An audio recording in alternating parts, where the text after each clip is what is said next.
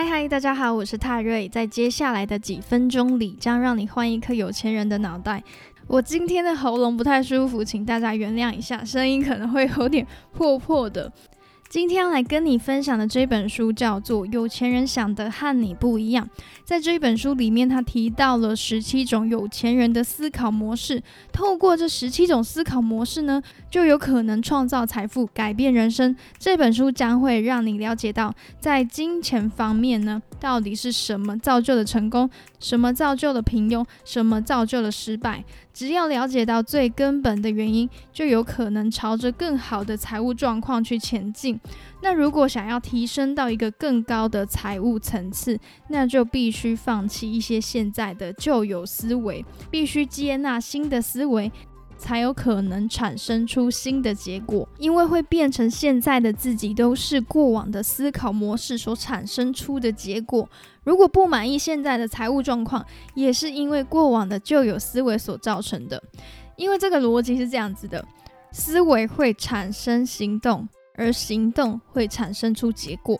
他们是一连串的关系，所以如果想要改变最后的结果，也就是现在的状态，就要挖掘原本的旧有思维来改变它，来更新它。那在分享这个有钱人的思考模式以前，我们先来认识一下这位作者哈佛艾克。哈佛艾克他就是在十三岁的时候就开始打工，做过送报纸、卖冰淇淋、摆摊等等的工作。那他非常想要赚大钱，创业了。十几次都没有成功，不过他还是一样不断不断的去尝试，最终还是没有被挫折给打败。他后来就开了一间体育用品公司，在两年半里面快速的成长，然后又开了十几家的分店，最后他就把这间公司卖给了其他企业，因而就赚了一大笔钱。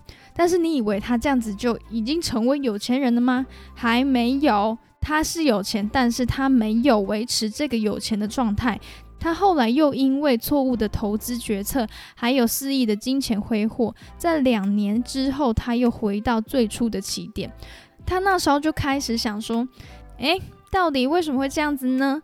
我赚了那么多钱，短短不到两年，竟然把这些钱给花光光了。”他就开始回顾自己的成长背景，还有自己的金钱观念，后来就改变自己对于金钱的概念。那现在他就是一个超级有钱人。那这本书也是他的第一本书，主要就是在讲说有钱人是怎么思考的，那就是刚刚提到的思考。会创造行动，而行动会产生出结果，所以我们要改变结果，就是要来调整思考。我们必须要看一下，说有钱人到底是怎么想的。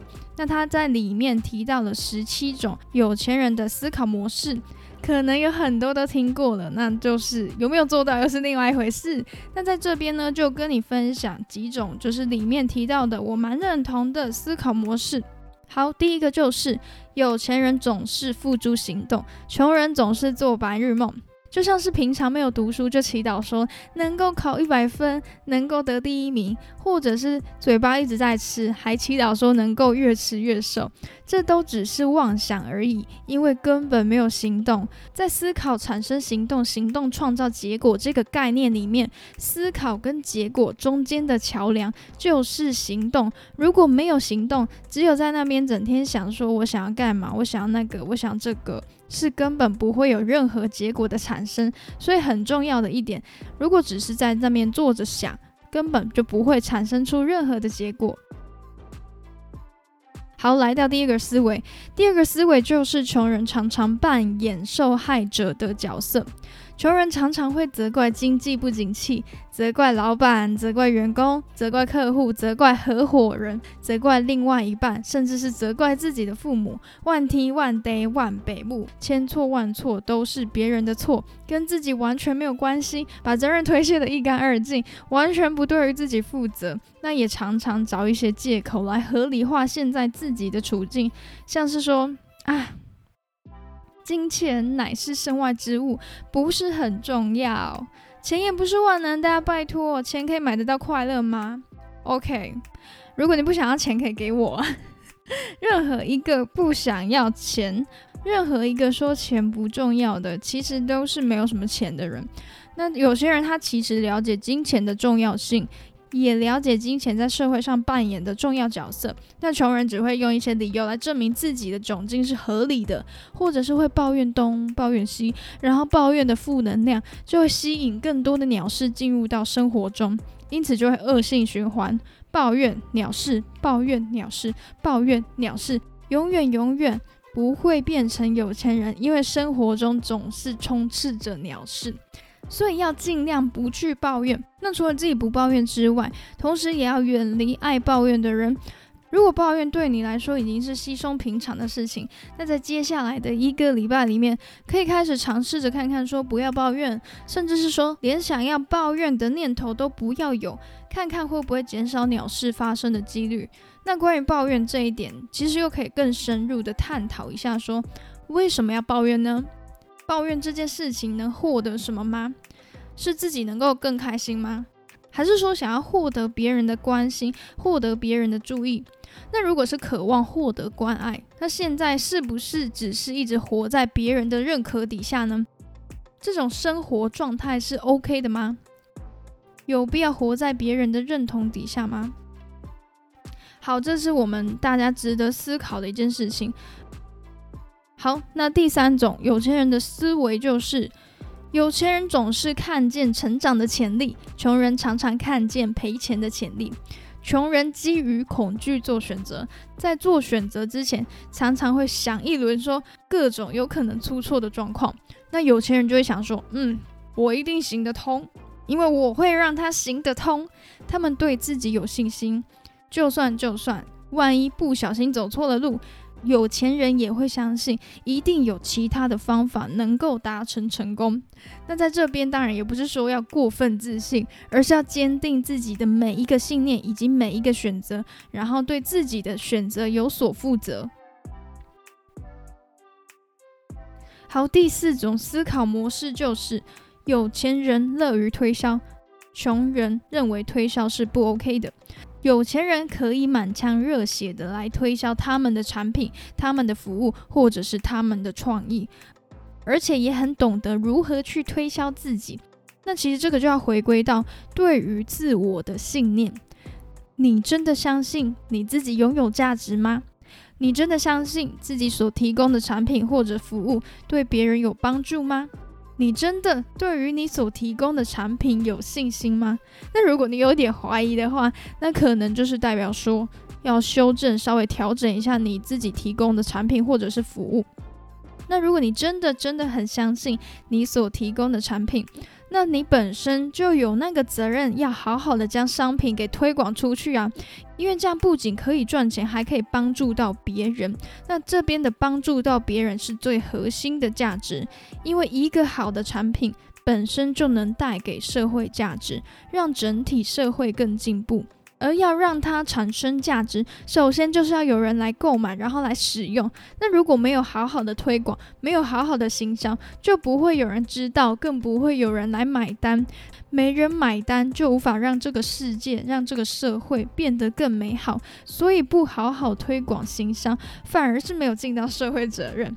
那所以现在就是开始提高你的热忱，向别人好好推销你的产品或者是服务，或者是说你自己本身的价值。好，第五种思考模式就是，穷人会想尽办法避免麻烦，不断追求说不要有任何问题发生。那有钱人不会在任何问题面前退缩。好，要勇敢面对问题，这个是我们从小到大都认为应该要做的事情。但是当我们面对问题的时候，不一定真的能够勇敢面对。那解决问题就像是升等打怪一样。在一到十等的基础上，假设说一开始只有一等，我们在面对五等的怪物出现的时候，可能就会认为说啊，这个五等的怪物是一个大问题。但是成长到八等的时候，这个五等的怪物对你来说就是一个小问题啦。那等到升到十等的时候，这个五等的怪物对你来说是什么问题呢？对你来说根本不是问题啦，所以无论如何，生活当中总是会出现大大小小的问题，出现问题是无法避免的，而问题的大小永远不是真正的问题。真正的问题呢，在于自己身上。你有多大？你的等级到底有多高？问题它没有大也没有小，只有你是大的还是小的。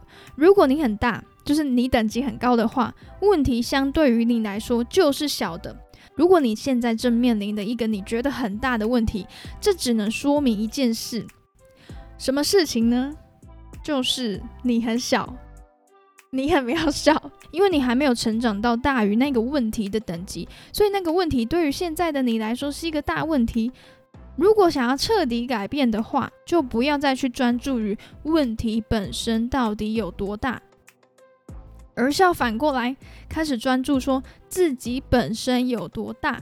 总之就是，你的等级越高，你所能处理的问题也就越大，你所能掌握的事业也就越大，你所能承担的责任也就越大，所能带领的员工、面对的客户也就越多，最后当然能够掌握的财富也就越来越多。第六种思维就是，穷人会想说，万一变有钱人之后会不 OK，会变成混蛋？OK，不是的好吗？混蛋是本质，金钱只是放大你的本质。如果你的本性是善良的。你的本性是慷慨的，你有钱的话，只会更加放大你的善良，更加放大你的慷慨。你会拿那些钱去帮助更多人。那如果自己本身是混蛋的话，就会拿那些钱去做混蛋的事情。只是你现在可能还不知道你自己到底是不是混蛋，因为现在根本就没有钱去使坏啊，所以不用想说是金钱让你变坏。是不是混蛋跟钱完全没有关系，而是跟自己有关系，所以不用在那边猜想说有钱了之后呢会做一些不好的事情啊，会伤风败俗啊，养什么小三啊？不是的好吗？本来可能就是会这么做，只是刚好有钱之后你真的就是会去这么做而已。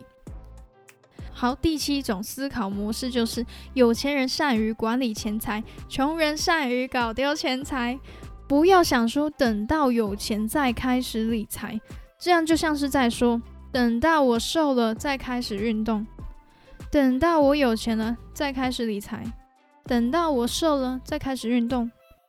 你不觉得这听起来很荒谬吗？必须要先培养管理小钱的习惯之后，才有能力，才有机会去管理到大钱。管理金钱的习惯比管理的数目还要更重要。重点是在于说，怎么去处理你所赚来的金钱，而且钱会生钱，管理的得当就会越来越富有。不是你在控制钱，不然就是钱在控制你。那如果想要控制金钱的话，就要先学会开始理财，不要等到明天，就是要从现在这个当下这个 right now 开始。